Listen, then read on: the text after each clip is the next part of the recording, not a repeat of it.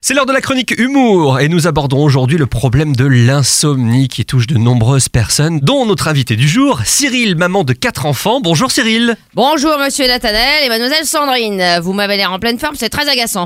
Merci, mais, mais parfois aussi on- je ne dors pas bien, ça, c'est vrai. Parfois aussi, je ne dors pas bien, c'est vrai. Je vous parle d'insomnie, mon petit Nathanaël. Pas de se réveiller pour aller boire un verre de lait chaud. L'insomnie, c'est quand ton cerveau se réveille à 1h du matin pour faire un ping-pong de 5 heures avec toi. Et par cerveau, j'entends idées stupides, inutiles et nocives. Vous avez des solutions à partager avec nos auditeurs? Évidemment, je vous donne la recette tout de suite, ma petite Sandrine. Bien sûr que non Depuis quand on arrive à gérer le stress nocturne avec le comptage des moutons? Moi, j'ai même essayé de les soustraire, les moutons Ça marche pas Je dis même plus bonne nuit par principe. Je dis juste nuit. Vous avez des, des réveils fréquents? Bah non, si je me réveillais, ça voudrait dire que je me suis endormi. Hein J'ai les yeux grands ouverts, je connais par cœur les motifs de mon plafond, celui de qui ressemble à la Nouvelle- la Nouvelle-Zélande, celui qui ressemble à Donald Trump. Et quand j'ai l'impression de me détendre, il y a le concert des grenouilles qui démarre. Puis quand elles s'arrêtent, c'est les oiseaux qui prennent le relais. Hein, j'ai expliqué ça à mon médecin. Il m'a prescrit des somnifères, mais il est marrant, lui, il va donner des somnifères à une grenouille. Bon, mais qu- qu'en dit votre médecin justement? Bah, il en dit qu'il faut que je laisse mes soucis au pied du lit avant de me coucher. Oui. Mais mon mari veut pas dormir par terre mes quatre garçons non plus. Hein? Qu'est-ce que vous voulez que je, je dise? Non, mais il voulait peut-être dire qu'il faut faire le vide dans son esprit. Ah bah je veux bien moi, hein, mais quand je me dis qu'il faut que je pense à rien, bah je pense que je suis en train de penser à rien et ça m'angoisse. et quand je dors enfin, je rêve que j'arrive pas à dormir.